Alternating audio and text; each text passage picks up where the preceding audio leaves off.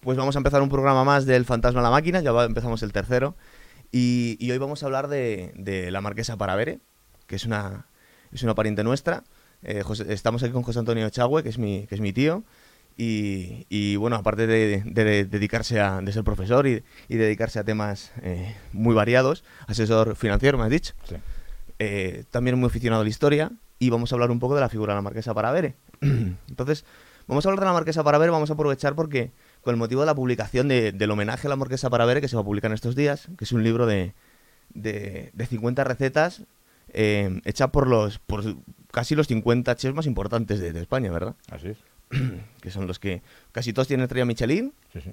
Y aquí me había apuntado pues los más famosos, por ejemplo, Arzac, Berasategui, Chicote. Sí, sí. Todos ellos están ahí. Están ahí sí. y, y, bueno, no sé, eh, antes, de, antes de nada, eh, teníamos que hablar un poco para la gente que no la conozca, quién era la Marquesa Paravere. Bueno. Entonces, ¿por dónde empezamos? Claro. Bueno, claro, bueno, yo, como ha dicho yo soy José Antonio Echagüe, nieto de la Marquesa Paravere, igual que el padre de Gonzalo. Y bueno, mm, vamos a ver un poco. Pues eh, María Mestaller Chaquet, que se llamaba, mm. eh, o María Mestaller de Echagüe, como suele afirmar, pues era una señora nacida en Bilbao, sus padres eran franceses, básicamente, eh, muy vinculados al mundo diplomático, y por de circunstancias ella se aficionó eh, a, la, cocina y se aficionó a la gastronomía y a la historia, también era historiadora, y se, aficionó a esto. Y empezó a escribir recetas de cocina, libros de cocina, de, conocidísimos. La cocina completa, la, la, enciclopedia culinaria, eh, el, temas también sobre pastelería y repostería. Y realmente, pues, em, eh, sus libros eh, han sido de los más publicados desde los años 30 en que empezaron a publicarse hasta hasta ahora. Se han publicado, no sé si hemos perdido la cuenta del número de ediciones que se han hecho. Cierto, porque ahora el gran público, para mucha gente es desconocido, pero durante muchos años era el regalo típico de bodas, era el libro de la Marquesa para ver. Eh, regalar a, los casados, sobre todo a la casada, claro, un libro de cocina o, el juego de libros de cocina eh, de, la Marquesa para ver. Hoy seguramente, pues seguramente se considera que es una ofensa, ¿no? Sí, sí, verdad, una insinuación casi machista. Habría, que, habría que dedicárselo. para empezar, habría que regalárselo a él. antes, de nada, habría que regalárselo a él, está claro. Pero efectivamente fue, fue, fue un regalo típico y característico, ¿no? Y yo lo, hemos hecho. Mm, era un libro realmente importante y prácticamente el primero que hubo en España con ese nivel y esa categoría. Pues claro, eh, está hecho por persona que no solamente conocía muy bien lo que estaba haciendo, sino que además pues, lo, había, lo, había, lo, había, lo había ensayado y eh, ella había estado muy vinculada a, un mundo en que las, eh, estas grandes comidas, estas grandes cenas y estos grandes platos eran habituales en los grandes hoteles. En los sabía de qué estaba hablando. cuando, cuando empezó a escribir ya tenía una trayectoria. Ella, había vivido en ese mundo de, temas diplomáticos y de grandes cosas y conocía ¿no? ese tipo de cosas. Em, em, ella además, como decía esa, mi jovencito, dice, yo eh, que salí pues de los internados de señoritas y pues eh, hija de diplomáticos franceses, casado con, con, un señor de San Sebastián, pues claro, eso que no sabía casi ni freír un huevo, pues no podía ser. Y evidentemente decidió, decidió corregir esa, esa falta que ella notaba en su, en su formación culinaria y ya lo creo que lo consiguió, ¿no? Y es realmente en España la, la, la escritora más conocida en ese sentido hay que tener en cuenta que mm, no solamente la primera, es que la primera, es decir, en España prácticamente no hay, salvo alguna cosa que hizo la Pardo Bazán, por cierto, persona admiradísima de la abuela, pero que a la cual admiraba mucho, pero en el aspecto culinario, decía que, en fin, era una, aficionada, pero que algunas cosas que hizo la Pardo Bazán, realmente ninguna mujer se había atrevido a, hacer libro de cocina. Mm, era curioso, o sea, en casa eh, la que hace la cocina es la mujer, pero luego fuera está dominado también por los hombres. Esto lo estaba diciendo en Estamos hablando de que era una emprendedora, pero en una época en la que necesitaba la firma al marido para, para firmar contratos, para todo. Exactamente, fíjate, cuando, cuando ella decide pasar ya de la teoría a la práctica y montar un restaurante en Madrid, para ver, sí. todavía para hacer el contrato de agendamiento necesita el la firma de su marido. Es verdad, hemos encontrado la, firma del, del, eh, contrato de seguro de la empresa aseguradora firmada por su marido. La mujer que estaba casada en el régimen de gananciales, que era lo habitual, pues prácticamente es que eh, no tenía firma para nada, pero es que esto, ojo, que no creemos que era el año 1930 o 1920, es que esto hasta 1986, he dicho bien 1986, las mujeres en este país eran menores de edad, eh, legalmente. Es decir, todavía tenían que, eh, para, para abrir una cuenta corriente o para sacarse pasaporte o para cosas así, tenían que, eh, que tener la- el, el permiso de su marido. De su marido o de su padre. O de su padre. O, sí, esto, eh, esto era una cosa realmente curiosa, pero es así, ¿no? Estamos hablando que no es tan antiguo, es de 1986. Entonces te cuento lo que sería en 1930, claro. Claro. Entonces, eh, bueno, esto es curioso. Ella fue por ese sentido muy emprendedora, porque ella monta, decide montar un restaurante en Madrid. Eh, lo está dudando el señor Treviso en Madrid, le recomiendo una que sea en Madrid. Eh, y lo monta, pero fíjate, a principios del año 1936. Sí. Es decir, mm, Donde dice mucha gente a toro pasado que ya se intuía que iba a haber problemas en sí, España. bueno, sí, sí, sí, Dicen que sí iba a haber problemas, pero la verdad es que luego eh, tú lees cosas y ves que no es así. Es decir, había muchos proyectos a hacer. Mm, pensemos si no, que- nadie abre un negocio. que en mayo del 36, en mes de mayo del 36, coincidiendo que a- a- eh, esa fecha, es, es la primera emisión de televisión en Madrid. La gente no, no lo sabe. O sea, en mayo de 1936, el profesor Bru, profesor de física teórica, Universidad de Madrid, em, emiten desde la ciudad universitaria la primera emisión de televisión que se recibida en una pantalla grande eh, situada en lo que actualmente es bueno, el Palacio de Correos de, de, de- de Cibeles, ¿no? que ahora es Sí. la Comunidad de Madrid. Eh, y había un proyecto de, de- ya se, se había, se había puesto en marcha el canal de la BBC Londres, se estaba estudiando en París y Madrid quería ser inmediatamente, es decir, se, iba- se quería poner en marcha en el mismo año 1936. La Luego las circunstancias cambiaron y no se pudo No, hacer, pero, ya se iba a hacer, sí, ¿verdad? Estamos entrando en la 20 modernidad en años aquella en época. ponerse, 20 años. Sí. Pero yo antes de hablar de la... que es muy interesante, No, realmente... no es- digo que, que penséis que, que, no, que no había la sensación de restaurante, era efectivamente, que no iba a haber, no, no, Claro. ya, ya no pensaba que iba a haber una guerra, claro, eso es obvio. ¿no? Luego hubo gente que dijo, no, pero ya se sabía que iba Sí, a sí, pasar. a y todo lo claro, pasado sí. todos, todos sabemos mucho. Exactamente. Pero antes de hablar del restaurante, que es realmente la parte más, más, más, más jugosa de, de- de su, de su historia, para, para entender un poco quién era la marquesa Paravere, es, tenemos que hablar que era una gastrónoma y una historiadora. Realmente cocinera, no sabemos si llegó a cocinar Bueno, alguna o vez sea, o... Yo, yo eh, cuando, cuando viví con ella, cuando muy pequeño, ella eh, en la cocina dirigía la cocina. Pero yo no había que ella pegarse A tu patatas, madre, ¿no? La- ¿eh? a tu madre la No, dirigía. no, y algunas chicas, había un par de chicas que tenía, ¿no? Pero sobre todo ese- ella, ella dirigía, eh, mi madre era poco cocinera, la verdad. Y entonces, entonces eh, ella dirigía la orquesta, pero no sé si tocaba ningún instrumento. ¿no? Pero efectivamente, eso sí, que sabía perfectamente cómo estaba y si no estaba perfecto, tenía no, que estar bien hecho, no pasaba. Y no solamente si estaba el, el producto final, todos los pasos eran muy detallista y muy precisa, en ese tema, las cantidades, cómo tenía que estar preparado, cómo tenía que estar el tiempo de cocción, el tiempo de frío, todo esto era controlado de una manera, pero como si fuese un laboratorio. Es decir, y, y- y- eh, La aproximación científica a la Sí, sí, cocina, eh, que luego se ha vuelto a hacer. ella, dice- ella dice en algún momento que en el futuro las cocinas se parecerán más a un laboratorio de química que a un... Estamos casi, en esa- estamos casi Eh, allí, pero hemos pasado años, pero casi hemos llegado. Y cuando hablamos de... Porque eh, yo he colaborado con, con la asociación y hemos escrito mucho sobre ella y hemos sacado extractos de, de- de su, de su obra y mm, un poco la comunidad que se ha, que se ha organizado a, a través de su figura es en, en la página de Facebook, Sí, claro. de, de todos los, los, las- los extractos que, que escribíamos sobre ella.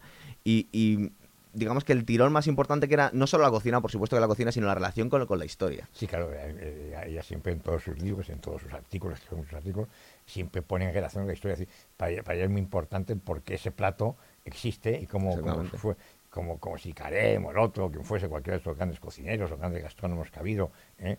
O Ruperto de Nola en el siglo XV y XVI, ¿no? Es decir, todos estos grandes eh, que ha habido en la cocina universal desde tiempos, ojo, desde tiempos de los romanos, ¿eh? Pensamos Claro, sí, hemos hablado. Apicius.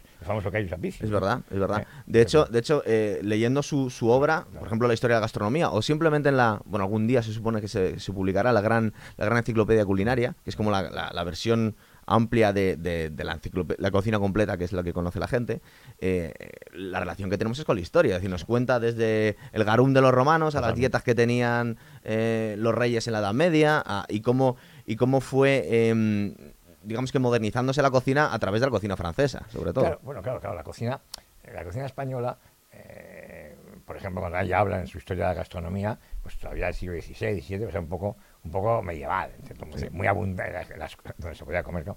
Pero se comía mucho en Madrid, pero cosas poco refinadas, ¿no? Mucha Esa- cuchara. ¿eh? Sí, Mucha sí, y mucho asado, evidentemente. y mucha caza. Caza.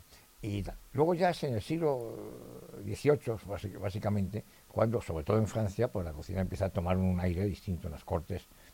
Luego lo imitan otras cortes, también la corte española, la corte prusiana, la, la- la corte de Viena, la corte de Viena, empiezan a imitar esto.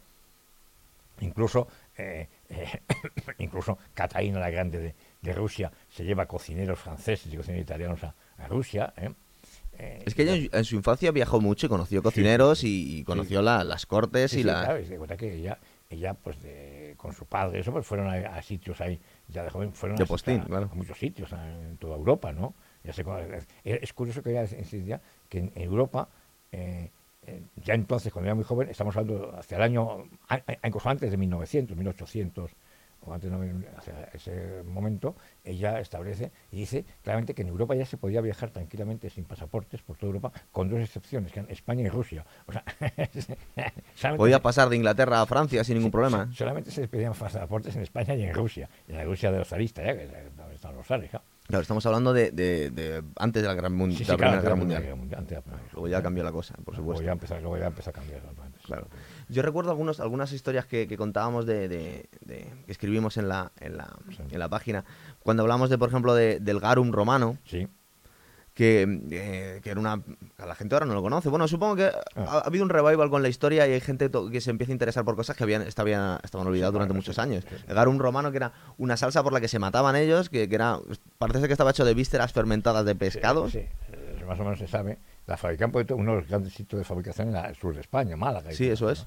Eh, Cartagena. El, el, garum consistía en cogerse pues todas las partes menos nobles del pescado, las vísceras y cosas, y cabezas y cosas por el estilo, lo metían en tinajas, y machacado todo, lo mezclaban con, pues, con, pues, con no sé, con, diversas especies. Hay que tener cuidado que en la época de los romanos muchas especies que hoy son normales no existían, porque vienen de América o de Oriente. Pero así todas existían, unas, unas cuantas cosas, ¿no? Las mezclaban con eso, de pimientas y tal, ahí, y, y que era una cosa fuertísima, con vino, con vinagre y tal, y aquí lo dejaban fermentar X tiempo, y aquello pues era tremendo. Y luego, claro, pues luego lo, lo, lo, claro, lo sacarían, le quitarían los restos ahí más y, dejarían un poco el líquido, y era una salsa de un olor y un sabor tremendamente fuerte, pero que los romanos les chiflaba. Sí, se vendía a precio de oro y le otorgaban eh, eh, cualidades afrodisíacas. Sí, sí, pero vamos, era tremendo. Y, y se importaba en cantidades brutales. Eh, se, sabe bastante lo que es porque en algún naufragio se han encontrado tinajas cegadas de garum, y aunque el garum actualmente había, se había ya evaporado totalmente, mm, eh, por la incrustación que quedaba dentro de la vasija han conseguido sacar algunos principios que tenía. Se sabe cómo era más o menos. Sí, dice que... Y de hecho se está haciendo actualmente. ¿eh? Que era una especie de... Mm, una cosa parecida a lo que sería hoy en día una salsa de anchoa italiana, lo llaman, que es lo que más Imagínate unas, unas, anchoas que cojas más fuertes que te cojas ahí, las machacas ahí, con los mezclas con toda clase de, especies ahí fuertísimas y eso de toma. Y lo que cambia la costumbre, que eso sea una delicatessen en hace dos mil años. Sí, sí. Eh, hay que tener en cuenta que en el mundo antiguo muchas especias que hoy no son normalísimas no lo eran. Es decir, eh, no lo eran. Entonces, mm, eh, los antiguos se las veían y las deseaban para darle eh, fuerza a la comida. Sí, por eso eran tan caras las especias de Persia. y... Claro, claro, era como, el oro, era el oro, el clavo, las cosas, estas, cosas estas, eran varias más que el oro en su peso. Eso, claro, el, el, el, apreciaba mucho esas cosas fuertes. Pero bueno, los romanos es que se chiflaban por el garum. Y, por, y, y, además había diversas clases. Por lo visto había un garum que era especialmente fuerte, que eso ya no se sabe, ya no. Era, ya, debía ser Era peor todavía, ¿no? Era como una salsa súper picante. ah, tremendo. No, no, pues habla de todas esas cosas, cómo era, cómo se hacía, por qué tenía ese gusto y qué cosas tomaba. Claro. Yo recuerdo, por ejemplo, otra, otra historia sobre la, sobre la cocina medieval. Hombre, muchas veces lo que nos llegaban, porque no es lo que se comía en las ventas, ni en los, ni en las, ni en los mesones, sino lo que nos llegaba un poco más refinado eran los, los banquetes de los reyes, claro. Las cortes, ¿no? Exactamente. Y cuando veías tú lo que era un, banquete clásico regio de la época medieval, era, era una locura. Eh, eh, Montiño, que es un escritor gastronómico español, que escribe en el siglo XVII, en 17, ya, 1600 y pico, en la corte de Carlos de Felipe III y Felipe IV, eh, para, época, última época de Cervantes, primera época de, de, mm. López de Vega y de, Velázquez, em, lo que eran las comidas en, el palacio, de Montiño era aposentado real. Pues claro, eran unas comidas tremendas, compuestas así como de 20 platos, de 20 platos, de caza, pescado, carne, pescado, todo. Y todo, Pero mucha caza, luego te sorprendes porque tenían ataques de gota, esa gente no comían otra cosa. Y de toda clase de cosas, y, y, todo regado con cantidades industriales de especias y, y, y de azúcar.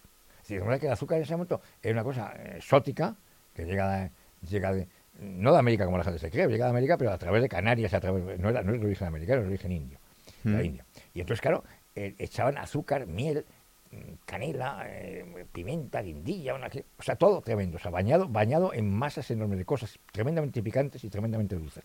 Y eso era una comida, pues eh, estaban tomando con eso capones, pollos, eh, muslos de no sé qué, bueno, cosas. De hecho, subimos en su momento un, menú típico que tuvo muchísimo éxito. La gente se volvía loca como leyendo. ¿Cómo puede ser? Esto es un menú típico de un banquete real. Un banquete pues estarían comiendo cinco horas y no sé, era un plato detrás de otro.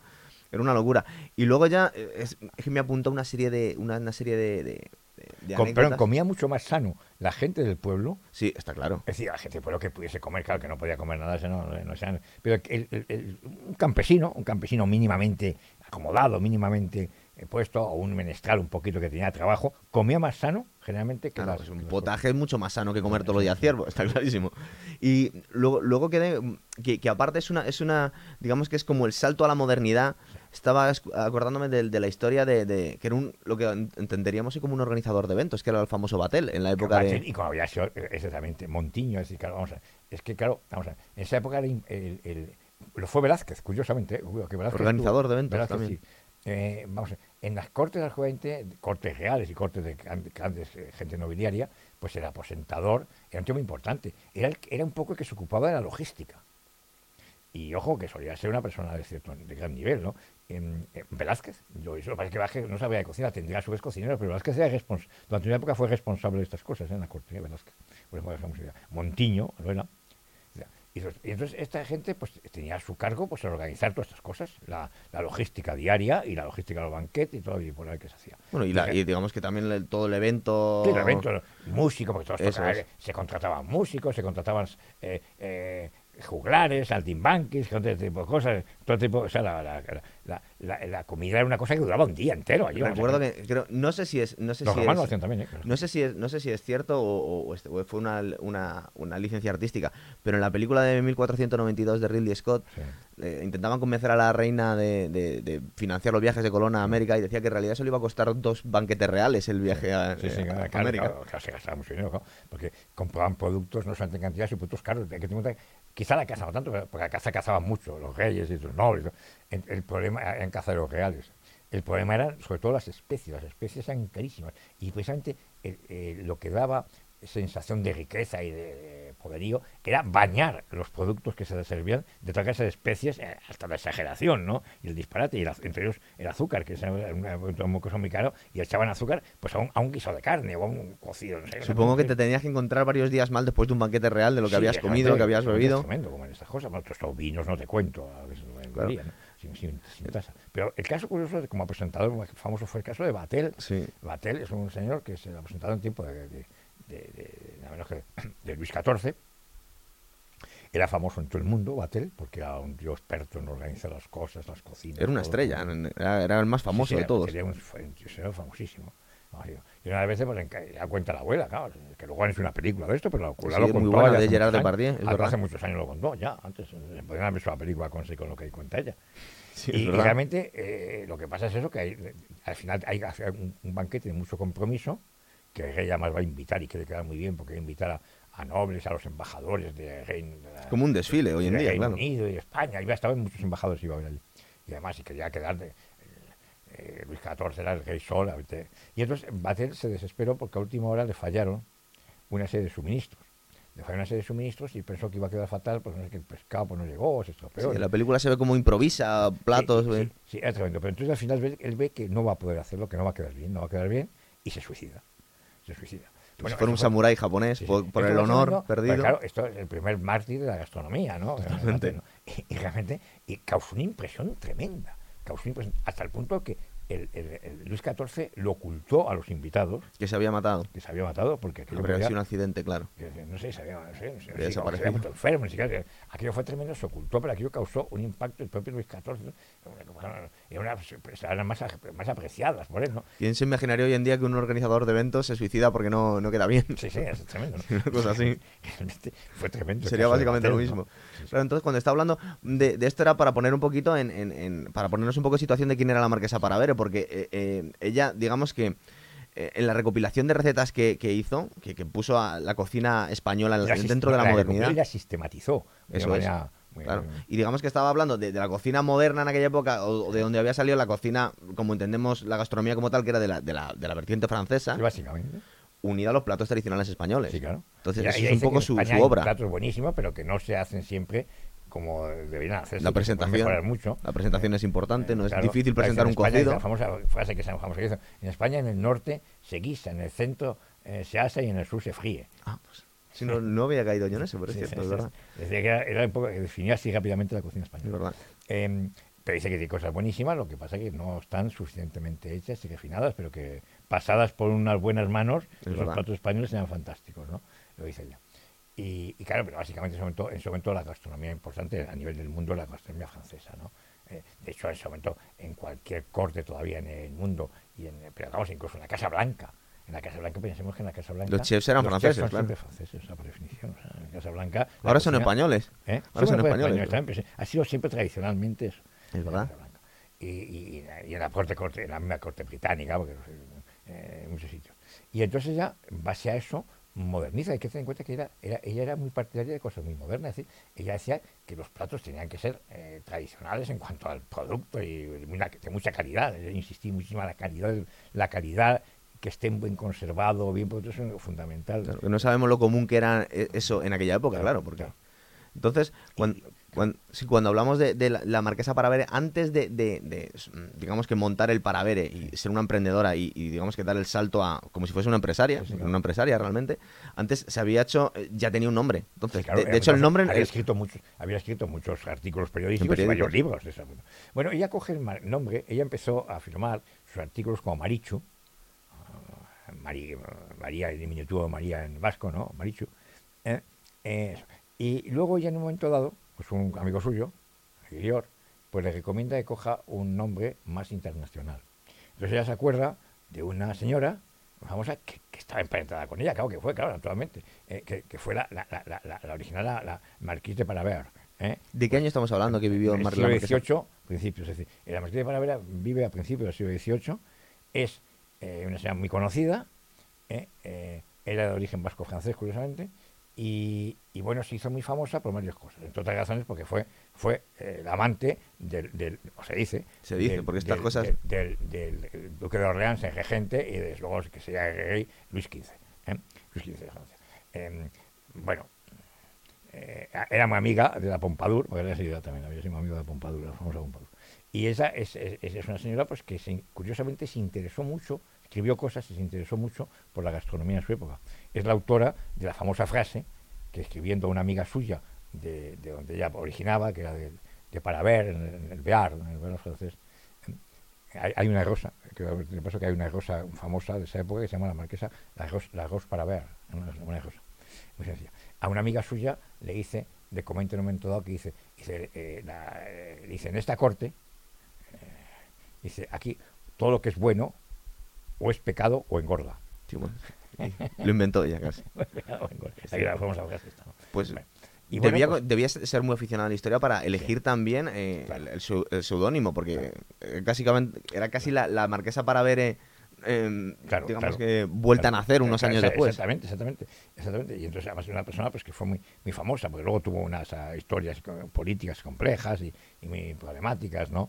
Eh, es, eh, bueno, eh, también es una persona fue muy emprendedora en muchas cosas y bueno, sea que bueno, pues luego quedó apartada de la corte cuando llega ya Madame Recamier, que es la, la que se hace con el control allí de, de la corte, ¿no? Pero nos han preguntado muchas veces si era realmente marquesa. Y digo, no, no era marquesa, Bueno, pero... no, claro, no, no, pero la marquesa Paravé no era, no era, no, no le era una, no le era descono- no le era ajena totalmente Claro, a ella. tenía Y parentesco esta es una- con- Hay que advertir que sobre la marquesa Paravé, su verdadera ella, escribió un libro eh, muy famosa, la Comtesse Dash. La Comtesse Dash ¿eh? Eh, es una señora francesa, ah, franco, franco-belga, del siglo XIX, pues una aventurera, o sea, para hagas idea, ah, eh, pu- uno de sus, eh, terminó poniendo casinos y casas de baile en el oeste norteamericano, la Marquise Dash, ¿no? Mujeres emprendedoras ha habido Sí, siempre, sí, claro. sí, Lo que pasa es que ahora... Esta, esta señora escribió la biografía de la Marquise de Paraver, ¿no? que la pone por los aires, por- fabulosa, ¿no? la, la que, la que inspiró a, Luis XV, no sé qué, no sé cuánto. Bueno, eh, pero efectivamente cogió ese nombre. Y entonces ella, eh, ya a partir de ese momento, pues eh, afirmaba como Marquesa de Paraver, siempre. Bueno, en, no solamente en libros, en periódicos, escribió muchos, eh, en el blanco y negro, en, en el periódico en ABC, en La Nación de Buenos Aires, en varios, en varios oh, aparece mucho. ¿Eh? También aparecen a veces, aparece también a veces, aparece también eh, cosas con el nombre de Marichu también. O sea que no, no abandonó el nombre de Marichu. No, pero el, Marichu- ma- el nombre de Marichu lo dejó más, más para cosas más sencillas, más de, más típicamente vascas de, de populares y ese tipo de cosas. ¿no? Claro. Y a nivel ya nacional o, in- sí. bueno, no sabemos, internacional era ya Marquesa Paravere. Y cuando se decidió para, mm, digamos, a montar el, restaura- el restaurante, el Sí. Paravere, que es la, la- la historia más, más la, la que- más hemos machacado, Claro, porque es la más interesante. De hecho, ha habido interés por hacer películas, para hacer, bueno, las biografías. Sí, sí, no, de- de- no, es que es una, es una historia. Eh, sencillamente, su marido, Ramón Echagüe Churroca, su, su abuelo, pues había tenido muy malas, eh, había tenido unos desastres económicos importantes con la crisis del 29. como tanta de- gente. ¿no? como tanta gente. Y bueno, pues había dejado bastante parte de su patrimonio ahí. 21. Sin embargo, curiosamente, en esa misma época, ella tuvo la suerte de que heredó de una tía suya. ¿eh? Porque por parte de padre eran Sí, banqueros. Sí, sí, eran pues sobre todo las tías. Bueno, bueno, la, la, la tía Carolín, que era la hija bueno, de, de los Pereira, eran banqueros. Y la, esta señora, al fallecer, dejó a cada una de sus. Ella no tenía hijos, tenía nietas o sobrinas nietas, pero cuatro, cinco, seis. Le dejó entonces el equivalente en francos franceses, creo que era un millón y medio de pesetas a cada uno. Que el cambio sería una locura un hoy en día. pesetas. Estamos hablando de qué año podía ser, más o menos. 29, 30. Pero en el año 30, que encima estábamos saliendo, de- pues estamos en Sí, sí, plena crisis pues, mundial. Más de un millón de pesetas. eh, Muchísimo no, dinero. Sí, no, claro, no pudo, pues, evidentemente, resolver muchos problemas de- que había que afectado a su, a su marido. Y decide que ya que tiene ese dinero, pues soluciona, voy a montar un restaurante, voy a poner en práctica todas estas ideas, y no un restaurante cualquiera, sino un restaurante de alto nivel en que se sube esto. En España todavía hay que advertir que hacia 1930 los restaurantes en España eran, nada más que aquí nada más que había restaurantes en los hoteles, luego estaban las casas de comidas, pero restaurantes un poquito elegantes en los hoteles y con fama de ser malos, caros y malos. O sea, Sí. la- la- la- el restaurante español hacia 1930 solamente es- eran los hoteles de cierto nivel y con fama internacional de ser caros y malos.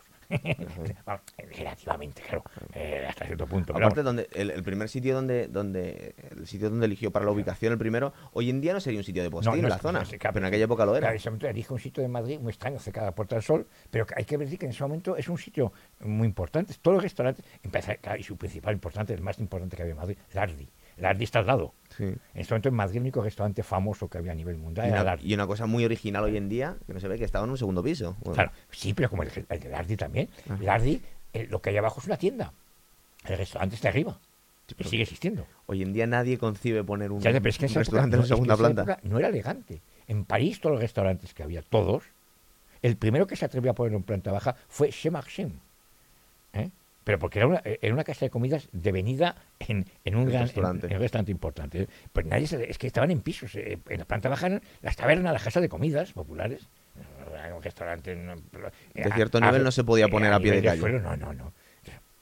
Entonces él hace la calle Cádiz en un piso y a- monta un restaurante allí.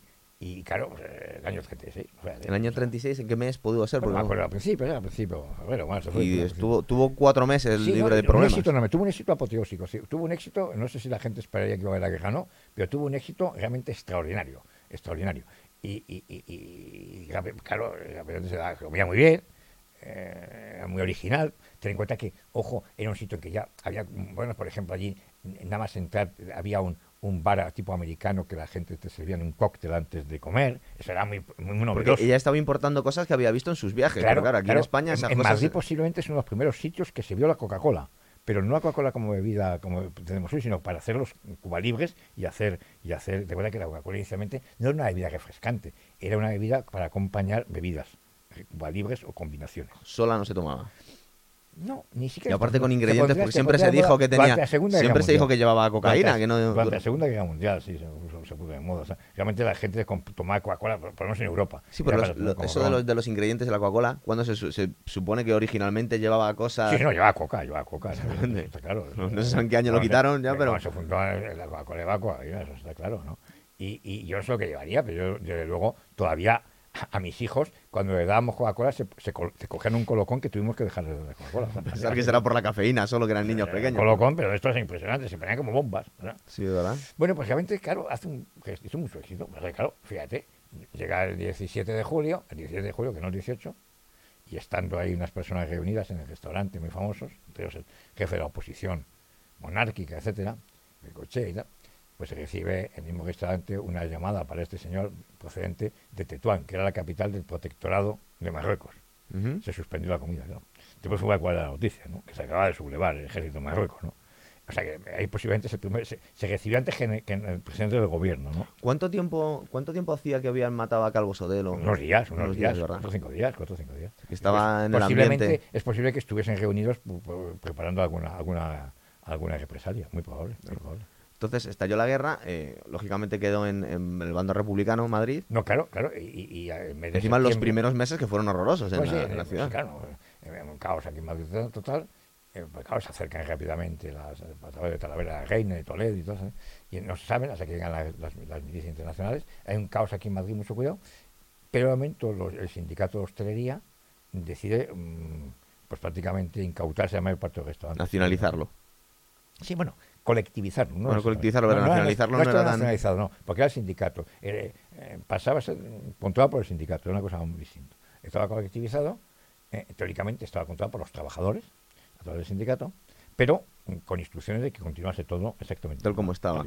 Porque interesaba Claro, tener un restaurante este de postín en Madrid nada más que quedan Madrid. dos restaurantes abiertos serios de imponer el del Hotel Florida que está en la, Gran- en la Gran Vía el Hotel Florida que es un restaurante bueno pero que el Hotel Florida estaba tomado por los periodistas y por los corresponsales extranjeros y luego para poder a, a embajadores a visitantes ilustres etcétera pues el Paravere claro Claro. y en el Paravere lo de toda la guerra se siguió sirviendo lo que se podía bastante bien porque al, al ser el sindicato de hostelería que lo controlaba pues de luego bebidas no faltaron y si había que necesitar un sitio incautar carne o incautar lo que se pudiese eh, se incautaron Mm, siempre decía que, que jamás se habían tomado eh, eh, las naranjas y se volvieron a tomar jamás que, se, que, que, que- que llegaban aquí durante la guerra traían las mejores naranjas de Valencia las traían allí las mejores No sabemos Jamás si la gente las echaba de menos y por eso creían que eran mejores que nunca, No, o no, es que llegaban que- las mejores. mejor. no que no se exportaba ¿eh? se había cortado Bueno, la claro. exportación se había es. cortado la exportación y entonces claro era increíble y, y claro pues siguió funcionando de una manera pues con, con unas anécdotas curiosas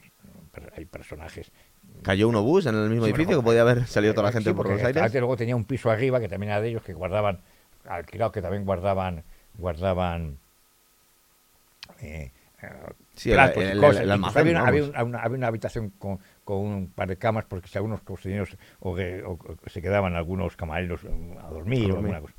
y se encontraron con un obús encima de una cama no un obús.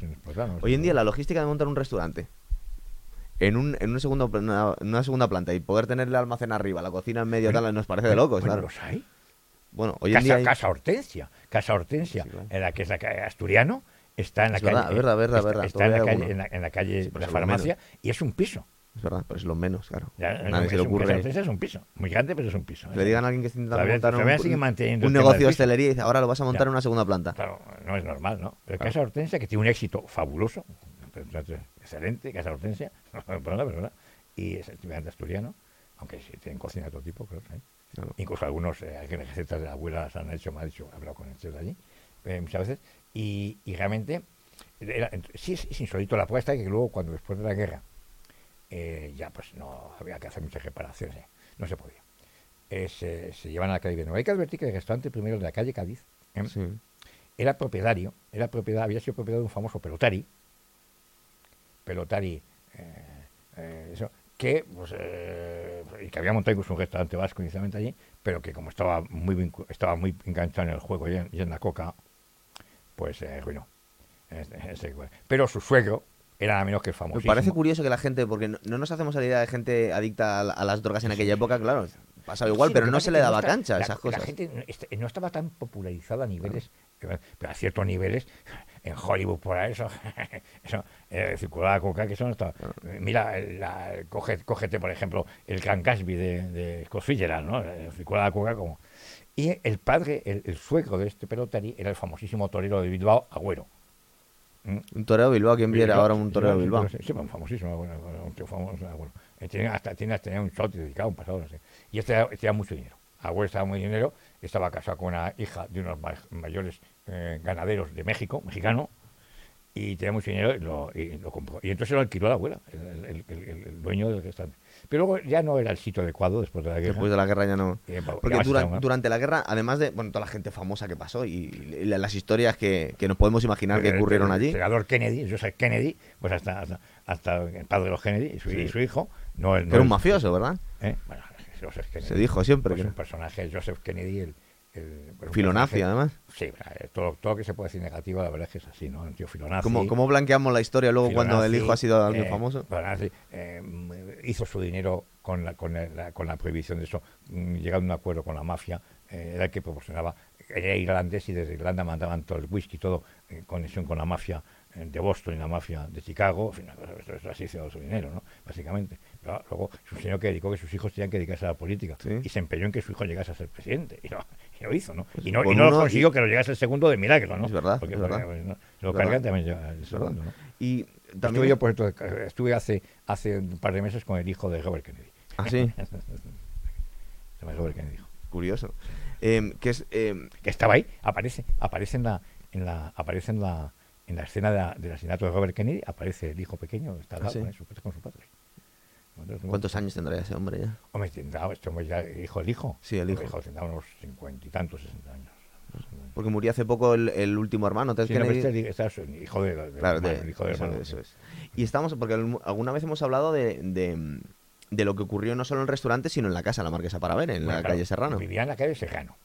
Vivía en la calle Serrano. Era como un oasis para Y la ciertas Serrano, personas. claro, es, eh, en su casa estaba bajo protección de protección del sindicato de la CNT. Que le habían cambiado el título como Sí. camarada marquesa. Sí, sí, cosas, insólitas, como dijo.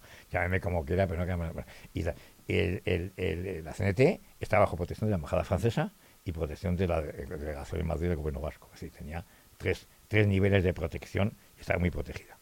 Y claro, recibían ahí, aparte de lo que el sindicato, pues es que ahí, eh, la abuela recibía me- con mucha frecuencia eh, paquetes, los colí, de sus primas de Francia, que le mandaban comida, pero comidas muy exquisitas, chocolates, no sé qué, Cosas que no se encontraban en un sitio. En Madrid, té, en Madrid, tomar café y tomar té, en Madrid no, el café desapareció, pues, eh, esas cosas, hasta, claro, hasta el punto de que, claro, de que, de que, de que ya pues era, era, era realmente eh, llamativo, ¿no? Eh, hubo un comentario una vez que estuvo Manuel Dirujo, eh, senador, ministro de la República, representando al Partido Nacionalista Vasco, estuvo allí, pues una vez dicen que dicen que Azaña le, le dio un pequeño comentario, ¿no?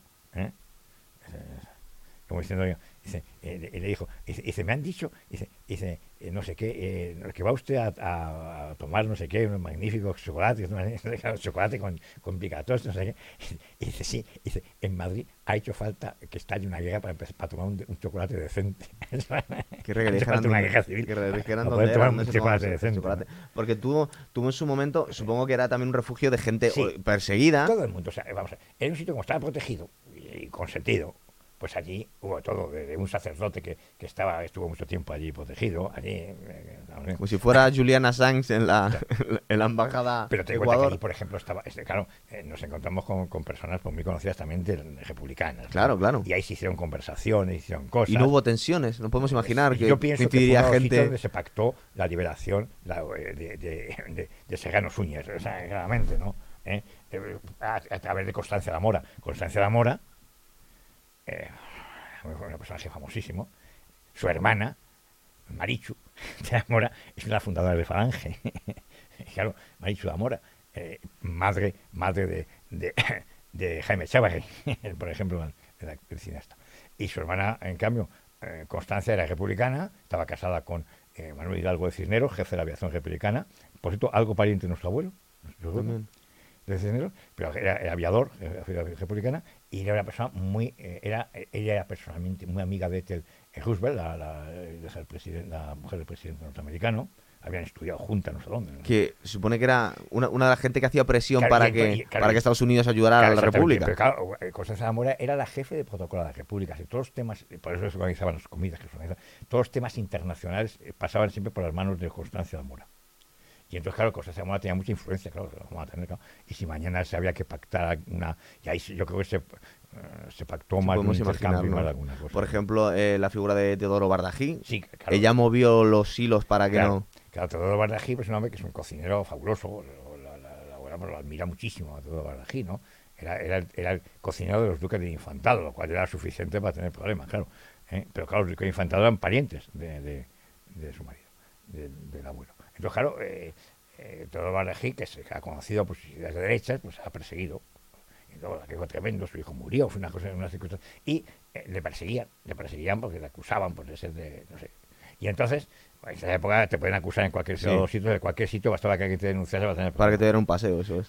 Y entonces, bueno, pues al final los consiguieron sacar, los sacaron, los sacaron legalmente, los llevaron hasta no sé dónde, Valencia, y de Valencia los embarcó para Francia, y no sé dónde, y todo eso, pues posiblemente se organizó muchas de esas cosas. Bueno, podemos imaginar todas las tensiones que pudo vivir ella en el restaurante de gente Claro, o, en su claro, casa claro, incluso. Claro, exactamente. Te nota que, claro, eh, eso era tremendo, porque, claro, además en su casa, pues ella mm, tenía personas de su familia que estaban en un bando, que estaban en otro. Bueno, también como había- media España, pero bueno, sí. Exactamente, claro, con lo que estaba pasando en Bilbao, pero al mismo tiempo estaban eh, en su casa, habían vivido, esta- eh, la- que eh, claro, vio la muerte de los, de los noblejas, que eran parientes de su marido, eh, eh, algunos habían fundado Falange, otros no, otros no tenían nada que ver, que eran hermanos de ellos. ¿no? Y, entonces, y entonces, claro, todo esto, eh, la tensión fue enorme, fue, fue muy fuerte, pero claro, pasaron personas por su casa y por el restaurante durante toda la guerra importantes. Y- y- Porque nos estamos imaginando, sobre todo, los primeros meses de la guerra en... en- a su en- casa le llamaban, bueno, paradójicamente, la Lion d'Or.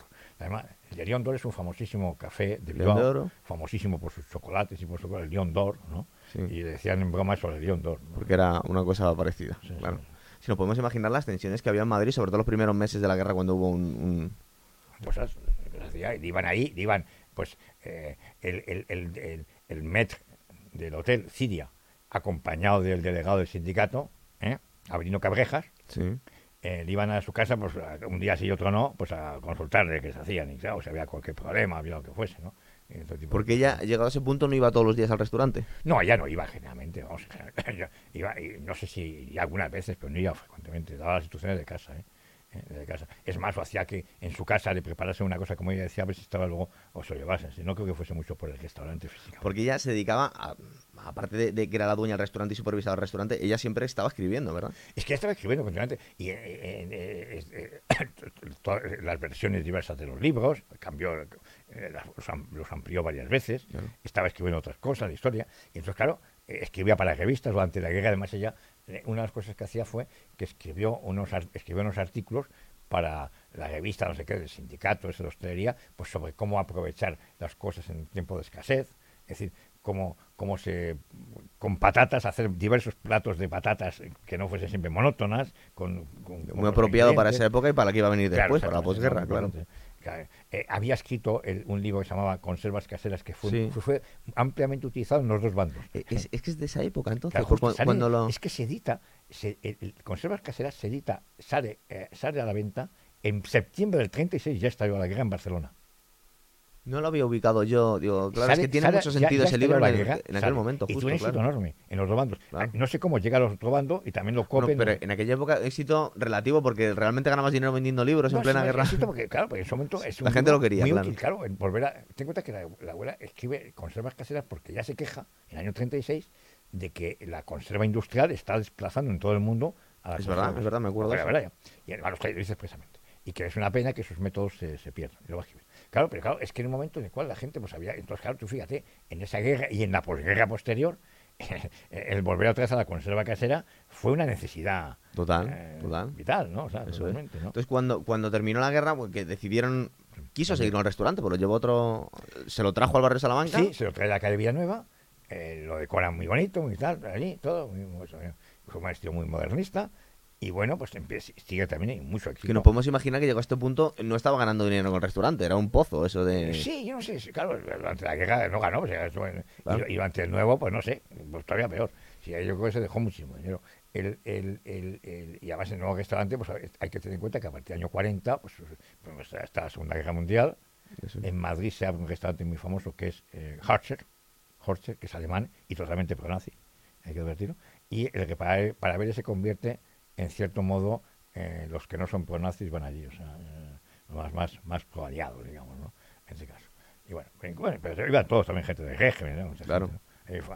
Hay, anécdotas Sí, muy se curiosas. cuentan muchas historias, bueno, las escribiste tú, de, conflictos que había habido allí. tú de- fíjate, tú fíjate cuando, cuando... Claro, es que pensamos que en el 40-41 mm, la gente estaba comiendo, eh, era obligatorio poner la radio y poner el parte, como decía, parte, parte no sé qué. todo, Había que escucharlo, era Sí, obligatorio. era que- oírlo. no, no, había que escucharlo y había que ponerse primero, antes de nada, mientras sonaba el himno, en pie con el brazo en alto, ¿eh? Aunque fuese Todo un el mundo. Para, para, para comprobar que no eras un desafecto. Y pues nada, una de esas veces, pues hay un señor que no se puso a nada. bueno, hubo dos incidentes con eso. Una vez, uno de ellos siguió liando un cigarrillo, o sea, pues se fumaba. Y claro, un- uno de los que estaba comiendo, que era pues muy, sería muy, se increpó con él, usted es un maldito rojo y un no sé qué, y un no sé cuánto, y un desafecto de rojo. Y llamó a la policía para denunciarlo. Y llegó a la policía y le pidió la documentación. Y claro, cuando la vieron, se cuadraron delante. Era Ramón Noblejas, el hermano de los héroes que, de la falange que habían muerto. Carné número 3 o 4 de falange, ¿no? Fíjate, ¿no? Pero bueno, el otro se no sabía dónde esconderse, me imagino, el claro. este. Y, pero otra vez fue tremendo también, porque eh, sonando el himno nacional y otras cosas, y el brazo alto, pues una señora se siguió comiendo, ¿eh? tranquilamente, una más joven, bastante joven. ¿eh? Era- la, marquesa de Montejo, puesto que ella, ella ella era británica, eh, no me estaba casada con el marqués de Montejo, era completamente antifranquista y anti, anti, antinazi, anti todo y antipromediada. Y nada, pues nada, pues ya de tiempo que la detuviesen, se llevaron detenida y tal, ahí por, por no, pero bueno, esas cosas, incidentes se pasaban. Para que eso, el asunto pues fue tomando cariz, porque claro, eh, eh, había problemas, había problemas. Claro. El problema sobre todo abastecimiento. Hay que tener en cuenta que eh, en ese momento, en los años 40 al principio, se establece un racionamiento enorme. Lo que estaba antes, hay días que no más que pla- el plato único, el día sin carne, el día sin pescado, el día sin postres. Bueno, luego se hacía trampas, ¿verdad? Sí, claro, yo, sí, claro, yo pero recuerdo lo de... trampas, claro, naturalmente hacían trampas. plato único, haces un plato trampas, así. Sí, claro, pero hacían trampas, pero claro, llegan- venían las denuncias y, ven- y llovían las multas, una detrás de otra. Tuvo multas todas las que quieras, un día y otro no. Y, y- pero bueno, eh, se asumía con mejor pagar la multa que no que evitarlo. Lo que pasa es que claro, luego hubo problemas ya de más, de eso creaba muchos problemas. Era, era- muy difícil el gestionar el estado de esas condiciones. Yo recuerdo una historia que me contaba mi padre, de que le pilló el famoso Cabrejas Sí, bueno, llevándose Pues comida para fue- que no, comiera... Fue, fue la guerra, eso fue todo- comeréis en- vosotros. En los últimos días de la guerra, en los últimos días de la guerra, eh, todavía estando bajo control, pues claro, eh, eh, eh, había mucha necesidad en todas partes. ¿No había comida? No había comida. Eh, y al final, además, es que estaba era un caos en Madrid. Había, en Madrid había una guerra civil dentro de Madrid. Es o sea, verdad, que- que la gente se lo olvida, es verdad. que En Madrid había. Además, los- Franco eh, esperó a que se mataran antes de entrar. claro. Y entonces, ah, tremendo. Entonces, claro, el, el, eh, mi padre pues, entró allí a coger comida para llevarse aquí, sobre todo me imagino que a casa de, su, de, de- de mi madre, de su novia, y que estaban ahí, pasando, que eran varios, estaba, estaba esta Carmen que había muerto, su, ma- matado a su marido, no sé, había muchos niños pequeños. Y que Cabreja lo sabía de sobre y no dijo nada. Cabreja lo sabía. Le pilló. Sí, lo sabía. Dice, Víctor, estás, has entrado aquí, ¿no? Dice, "Ah, la próxima vez que entres, dímelo. Dice, no vaya a ser que no Te sea pegan yo, un tiro, que claro. sea yo otro. Víctor, dímelo. No, sí. Cabrejas que luego fue fusilado, hay que advertir. Sí, pues tiene, luego cogió muy mala fama. Sí, bueno. No, no, no, porque acusaron, no, al acusar. Era, era un tío de cuidado, Cabrejas. Pero le acusaron de cosas un poco ridículas, de, de, este, de cuart- descuartizar y cosas, una cosa un poco absurda. Se supone que estuvo en unas checas o... No, sí, tenía una checa ahí en la calle. Bueno, se le acusó de ser responsable. Y lo cierto es que le fusilaron. Pero hay que advertir que con respecto a la familia se portó bien, ¿eh? Claro. No, es que luego, en, en aquella época, luego es complicado saber. Porque, En claro, cambio, el, el, el barman que tenían, es un anécdota, el barman que tenían inicialmente, era, el era- barman de la, del primer restaurante. sí, el de la primer restaurante, que era, era, cuba, era negrito, cubano, ¿eh? Era- pues era un listillo, ese señor le empezaron a dejar a la gente de derechas que se iba de Madrid en los primeros días. De verdad que los primeros días en pleno caos mucha gente se pudo ir, ¿no? Sí. Los que Y se el- escaparon, claro, porque si no les estaban No, claro, matando. ya, pues, había un caos aquí, de- se fueron al norte, se fueron a, durante varios días funcionaron los trenes, es decir, todavía, todavía, se fueron. Y entonces se fueron y le dejaron las joyas. Ah, sí. Y el tal este, como el Freddy, que se llamaba Freddy, pues desapareció con Nunca más se supo, claro.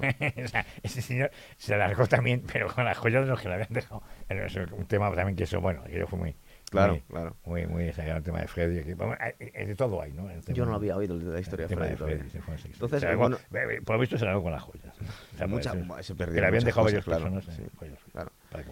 Y, y a mí me sigue sorprendiendo que, que, que intentase esa voluntad de la Marquesa Paravere de seguir manteniendo su restaurante cuando era una ruina por la circunstancia, porque en los primeros meses que de- ella hasta pensó que, la guerra sí, tener, pero y, y- y realmente la- en la segunda fase más que pues, había muchísimas deudas, es decir, la gente no pagaba, esta es Claro. otra. Pues la gente con la yo. esa, pues dejaba, apúntamelo, tómamelo, y claro, pues había unas facturas enormes que no se pagaban nunca. Que yo, y yo Porque creo que inténtame hacer- intentándome hacer idea de cómo funcionaba la economía en aquel momento, ¿hubo hasta dos tipos de moneda? ¿O había dos, peri- dos periódicos? Es decir, eh, No, no, bueno, vamos a ver, había una moneda que era la peseta, lo que pasa que eh, como había lo habido... expedían dos como había habido, eh, había habido eh, pesetas republicanas y pesetas Eso. nacionales, pues luego sí hubo, hubo un ajuste ahí. bueno, Tú podías pagar con pesetas nacionales. No, no, pero en- al final, no, al final se claro que no valían las otras y se estableció un- un- un- un- una tabla de cambios. En función del periodo en que tú las tenías, te daban, mm, iba, el valor de las pesetas republicanas iba bajando hasta cero y, y la otra subiendo. Entonces había un, había un tipo de cambio entre las dos, ¿no? Que lo hizo famoso.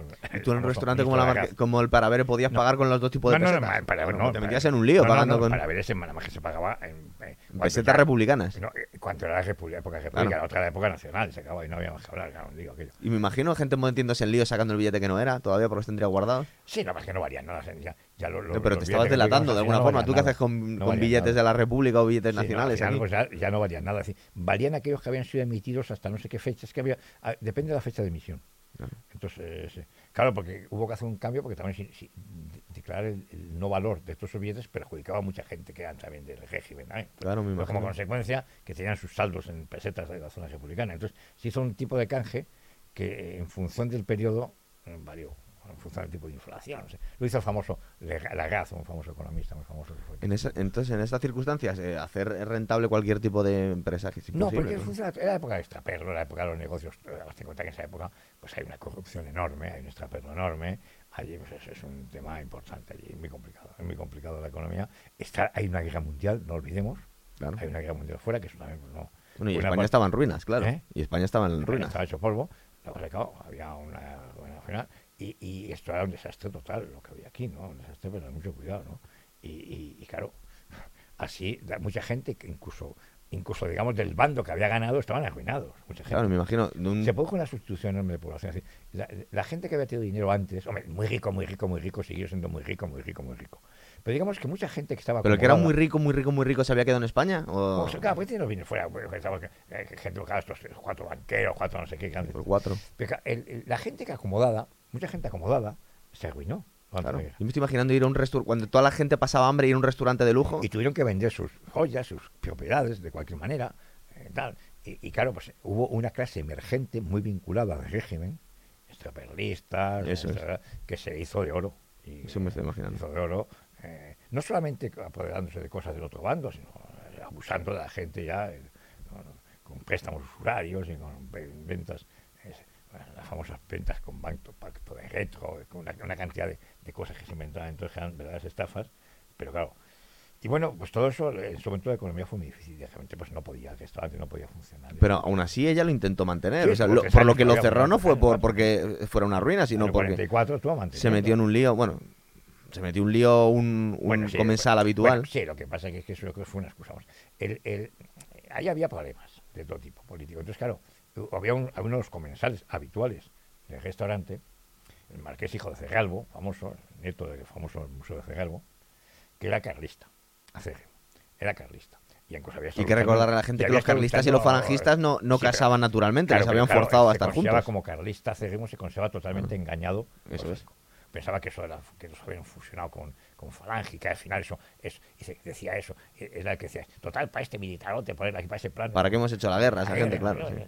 Y tal, no sé. Bueno, total, que no estaba descontento. Y en su casa reunía a toda la oposición que había, gente que quería ir, gente contraria al régimen. O sea, encima lo mandaba, le mandaba con invitaciones a su, a su, a, a su criado de colmo. ¿no? La policía sabía perfectamente quién estaba en en su casa y lo que hacían, lo que se hablaba y todo. Imagínate, tendría incluso topos metidos claro, en esas reuniones. Y claro, y claro, llegó un momento que el asunto eh, ya empezó a ponerse feo cuando ya hubo contactos, había habido contactos con servicios civi- eh, secretos británicos. Y ya, ya llegó un momento que la cosa se puso fea y la detuvieron. Porque en aquella época, Acusada- para traición, situarnos, porque eh, eh, el régimen de Franco viró de, de ser filonazi Sí, a- y ahí estaba en medio, porque en el año 40 todavía no sabía. No, Bueno, no, no, el año 40 todavía estaban a favor de, del eje. Hasta el 44. eh, Hasta el 44. mientras Estuvo Segano Suñez, ¿no? Entonces, claro, el- el- este hombre, pues al final lo detiene, la máquina de está en la casa, y le llevaban la comida todos los días del restaurante para ver eso. Iban a, la, a la- a la calle, de- a la calle, a la, a la, de, a la cárcel de Porlier. ¿no? Había una cárcel allí. Es en la calle, ¿cómo se llama? Miralles, en la calle de Porlier, ahí, cerca de la, antigua cárcel, cárcel de mujeres. Antigua cárcel de mujeres, que se había convertido en cárcel política. Y entonces llevaban ahí la comida para ir para sus compañeros de celda. en el para ver, en el para ver. Te puedes imaginar que no estaban. Las condiciones no eran muy malas cuando te traen la, No, no, ca- no, no, la comida de un restaurante de lujo a la cárcel. A ellos, a ellos, a, A ellos. que a, sus- a sus dos o tres compañeros de celda, claro, además comerían el gancho, fíjate qué gancho comerían. No, no comería lo que restaurante ni el director de la prisión, seguramente. de Claro.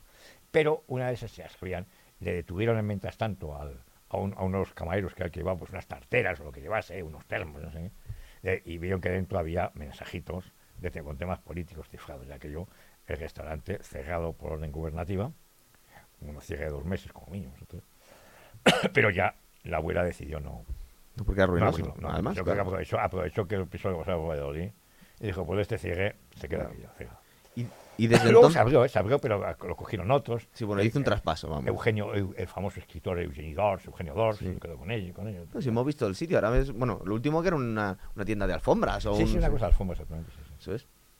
Muy cerquita estuvo ahí hace, tie- no hace, hasta hace mucho, estuvo allí eh, una famosísima galería de arte. ¿eh? Eso es, sí. Es muy cerquita del, del arqueológico. Sí, claro. Exactamente. Entonces, a partir de desde ese momento hasta, hasta su muerte, ella se dedica única exclusivamente a escribir, que es lo que le más le gustaba. Sí, es de a escribir, a escribir. Yo, yo desde niño, la única imagen que tengo de ella siempre estaba en su cuarto pues, escribiendo. siempre. Y luego de, venía, de vez en cuando venía una chica, no me acuerdo cómo se llamaba, que, que, que venía, eh, que venía eh, con una máquina como portátil y le, le pasaba cosas a máquina. Porque ella escribía a mano Sí, y luego tenía alguien ahí. cosas a máquina. Y se y yo- y eso, es, eso es, yo es eh, la imagen que tengo de niño. de- De, de ella. sí, sí. Pues eh, un poco para, para poner un poquito en perspectiva las cosas, pues, eh, ella eh, los últimos años de su vida se dedicó a, a- intentar completar su, su, su obra más conocida. Ella quería hacer una enciclopedia completa, lo que ella había publicado, digamos, era un extracto, una- un resumen, que ella una, pues, con un libro para las carnes, otro para los pescados, otro para los guisos, un, muy, muy Sí, ¿no? Y- sistematizada. es- exactamente. o sea, otro, porque- para un- por- otro de, de- de todo. Y, y, y hace una enciclopedia que, que no se ha escrito en ningún sitio del mundo, semejante cosa, ¿no? Y de hecho, pues lo escribió, o tiene mucho escrito. que mucho escrito. era- pensaba que quería hacer 12 tomos y Sí. hizo. Creo que tiene 7 más o Y menos ella sí que de vez en cuando, yo, ella sí que viajaba de vez en cuando a estar en Madrid, estuvo alguna vez en Bilbao y en Barcelona, seguramente en negociaciones con algunas editoriales con el tema de la... Pero le quedaba, todavía le queda bastante por terminarlo, claro. Podría estar ya en negociaciones y publicándolo Eso o algo es, por el estilo. eso algo por el estilo. Porque una, una obra muchísimo más ambiciosa que, que- que lo que. Sí, por la obra más famosa que, lo que se.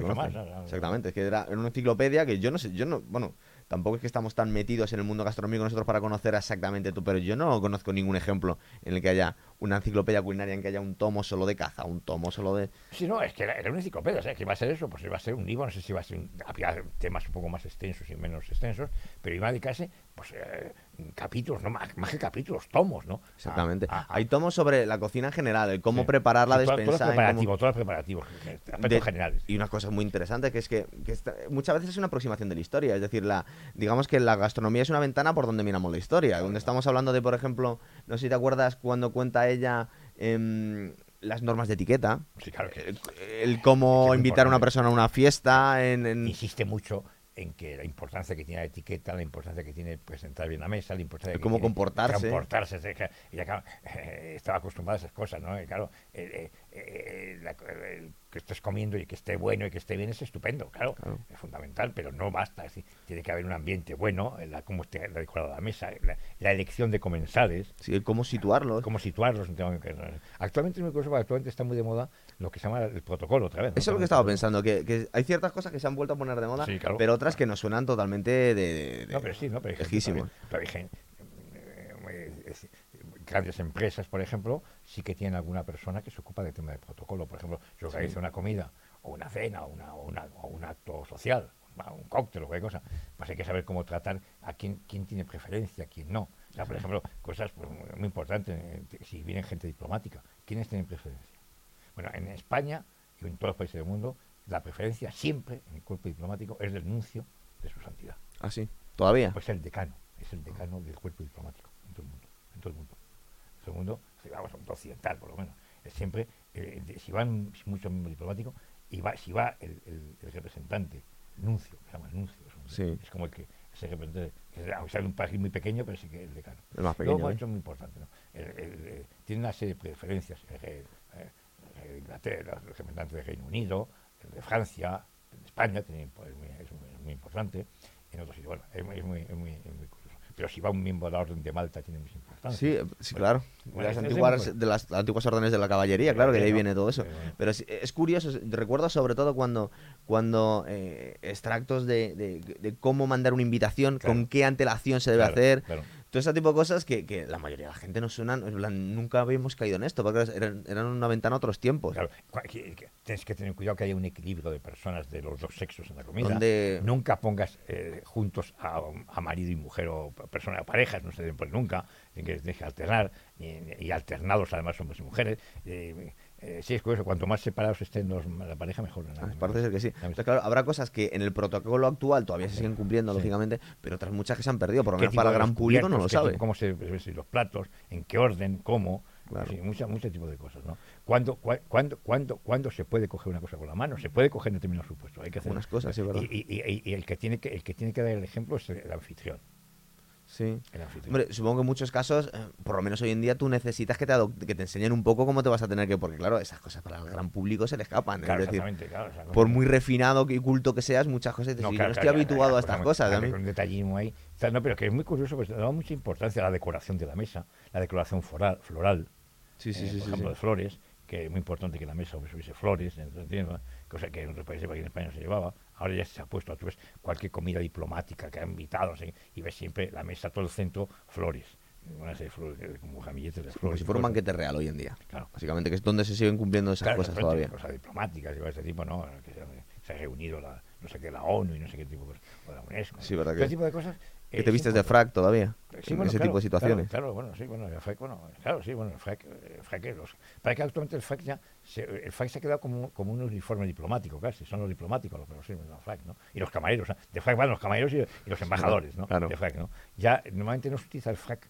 No, ni en las películas de James Bond a nadie se le ve ya vestido de esa Sí, forma, es pero sí con smoking. Sí, claro. Con smoking sí, con smoking sí. No, Eso es. smoking, sí. O sea, con smoking, que el smoking es un, no es más, que- el smoking es sencillamente un traje de noche, de chaqueta oscura. Que ¿no? yo creo que también habla de, de- de la de- del se mete un poco en la, en, la- en la etiqueta también ella en algunos en Sí. algunos estos, Sí, y te bueno. habla un poco de- del origen de los trajes un claro, poquito por también supuesto, porque, porque así, porque no, este tipo de cosas. con- Claro, este tipo de cosas hoy parece menos, o que no, ojo, que... eh, todavía puede tener importancia en algunos círculos es verdad que menos porque vivimos en unos tiempos un poco más vulgares que hace 200 al 100 años 200 Claro, años claro. eh, 70 años pero todavía todavía hay momentos en los Todavía que hay algunas eh, Los que sí es en los útil, cuales claro. hay que ir eh, muy de tiros largos y muy muy puestos y muy tal, porque para- va a llegar, pues no sé quién, llega el presidente no sé cuántos o la Sí, señora no sé una cuántos. cena de no sé estado eso es. Pues eh, todas estas cosas nos sirven para, para, para la gente que no que no sea aficionada a la, a la cocina y no, y no conozca la, la- la figura de la marquesa Paravere para saber quién era. Y no era solo digamos eh, una gastrónoma historiadora y que recopilaba mm, recopilaba recetas por lo que eh, sino que simplemente hizo hizo una eh, entró la- cogió la cocina española y la metió a la modernidad Sí, claro, claro, porque ella, ella co- coge, aprovecha para muchos platos españoles muy característicos, darles un pequeño repaso y ponerlos un poquito en plan también. Claro, eso es. más- es más- una más fusión entre la alta cocina y la cocina tradicional española, porque ya, aunque era de padres eh, franceses, era ella muy española, muy de todas las partes de España, Sí, además. había, había conocido muy bien todas las cosas, ¿no? Eso es. Y todo tipo de cosas, había- se había interesado, ya vivió, recuerda que vivió de joven, vivió en Sevilla. vivió en Sevilla, una época que tenía un, un gran recuerdo de Sevilla, por ejemplo, ¿no? Verdad, sí, sí. Un tema muy curioso. Y conoció, la que la cocina andaluza en esa época, pues ya conocía eso se fríe, ¿eh? la cocina andaluza era de freír, de freír, ¿no? Claro, eso es. Bueno, y lo sigue siendo, ¿no? Como estupendamente, pero vamos. Sí, sí, que nadie se ofenda, pero, es que no se cierto. ofenda, pero que, que como cosa magnífica, ¿no? Eso es. Yo estuve el otro día en Estepa, Sevilla, tuvimos una, una, una, una comida, una cena andaluza, pero muy, muy buena, ¿no? Todo- Sí, yo siempre he comido muy bien cuando he ido allí, pero sí es cierto que sobre todo desde los cánones de entonces, pues no era una cosa muy refinada precisamente. Exactamente, Entonces fue la que le, le dio... Le dio un poco de aire. Y pero era muy moderno. Tú dices que eso es tontería, que, que, que cualquier plato que esté bueno puede ser servido en, la- en cualquier mesa. Es importante que esté bien, que esté bien presentado, que esté bien servido, que sea adecuado, ¿no? Sí, que está un poco desmitificando, no, no era nada elitista en cuanto a los platos. No, no, no, no. Esto eh, está... que, al final los platos, mira, eh, están buenos o no están buenos. También que. Que no tenía por qué ser una- un plato de eh, típico de extracto humilde que podía ser perfectamente No, servido en cualquier otro sitio. Habla en su historia de que muchos platos que eran de origen muy humilde se habían convertido, habla incluso en Francia, que como la patata cuenta esto de la patata, como la patata es una cosa que, que lo comían los cerdos directamente, Sí, eh, se eso, acaba ¿no? siendo una comida de la corte. Entonces es asombroso. o sea, No, hay- pasa, hay pasa algunas- de las pocilgas directamente y lo tomaban algunos campesinos que pobres que no tenían otra cosa que comer patatas. Se Pasa directamente a la corte. Total. No, hay, hay- final hay historias, hay to- historias interesantísimas. Por ejemplo, cuando habla de la, de la ensaladilla rusa, pero la original, Sí, sí, bueno. y tú ves los, los ingredientes que tiene la ensaladilla rusa, que habla de todo menos mayonesa. Sí, Estás pensando, tiene jamón de oso, tiene mm, caviar, tiene una serie de cosas. En plan, de la ensaladilla rusa era una cosa, pues parecía una, un plato lleno de las cosas más caras que podías encontrar para los zares y lo echabas todo. Sí, sí. La ensaladilla imperial esa rusa que era eso. La, la ensaladilla eh, que llamamos rusa, lo que luego se, se- llamó en Rusia ensaladilla Olivier. Olivier fue un famoso gastrónomo y cocinero francés que estuvo en Rusia de los últimos años y hizo, hizo una ensaladilla más ligera, porque, que, que- Sí. que se llama- Que- es- que es más parecido a lo que llamamos ensaladilla rusa, eh, ya, que es la ensaladilla Olivier. Pero la hizo en Rusia para los zares. Y, y, eh, es lo que llamaríamos ensaladilla rusa. Claro. Que por cierto, en, en otra de las cosas, después de la guerra, estaba terminantemente prohibido utilizar nombres que no fuesen españoles. Prohibido bueno, sí, verdad. cosas en francés, en inglés, no te cuento nada en vasco ni en catalán, nada por. Entonces, eso de ensaladilla rusa sé que debe ser una cosa muy Me recuerda un Y poco se a. llama ensaladilla española. Había que, había que llamar ensaladilla Pero todavía se española. hacen esa, esa práctica, se hacen. ¿Recuerdas cuando hubo la última guerra de Irak? Que las patatas, las French fries en Estados Unidos Sí, empezaron a llamar las patatas de la y libertad porque la no se abuela- podía decir abuela franceses. Dijo, dijo que por una vez tenía que estar de acuerdo con eso, que, que esa ensaladilla que se le llamaba rusa se llamase española, porque de rusa tenía poco. Es verdad. Dijo, una vez tenía que estar de acuerdo, porque realmente de rusa tenía poco. Bueno, pues el, el, el- pero que efectivamente eh, eh, muchos de esos platos los, los, los comenta ella, los que son platos de origen humilde, muchos de ellos, y cómo se han, se han, eh, eh, se han puesto de una manera Claro. extraordinaria. ¿no? Y ahora con este libro lo que está, se está intentando es relanzar otra vez la, la- la figura de ella, por, porque hecho por los, por los chefs más importantes españoles, y nosotros que ya le hemos hecho un ojo al libro, porque hemos tenido primicia, un poquito, ves eh, que, que en realidad es la interpretación que están dando estos chefs de, la, de los platos tradicionales de la, de la marquesa Paravere. Sí, pero claro, puestos Con presentación moderna. Cómo se presentarían ahora, ahora se presentan de una manera mucho más visual, mucho más, bueno, eh, Sí, hay opiniones para todos los gustos, pero en definitiva mucho más, es muy muy bonito, parece, a veces parece una obra de arte, ¿no? Lo que se. Sí, es Bueno, verdad, es verdad. Un plato muy grande y una cosita muy pequeña en el centro. Que pero- quede bien en la foto. Antes no se hacían tanto, no se hacían fotos a los no, platos, no, pero no, bueno, no, sí no se cuidaba no la hacían, presentación. Pero ojo, eh, ya insiste mucho la abuela en, en- en temas en que, en que en que los platos se sirvan. En- en que se bien, cuida la bien, bien, presentación, muy en- bien en ese sentido presentadas, también era ¿no? una pionera. Que, que- que con la- que se come también con la vista. dice, ¿no? Está claro, está claro. Muy bien, pues vamos a dejarlo aquí. Muchas Vale, gracias bien, por, pues nada, pues nada, por esta entrevista, esta otra. Muy bien.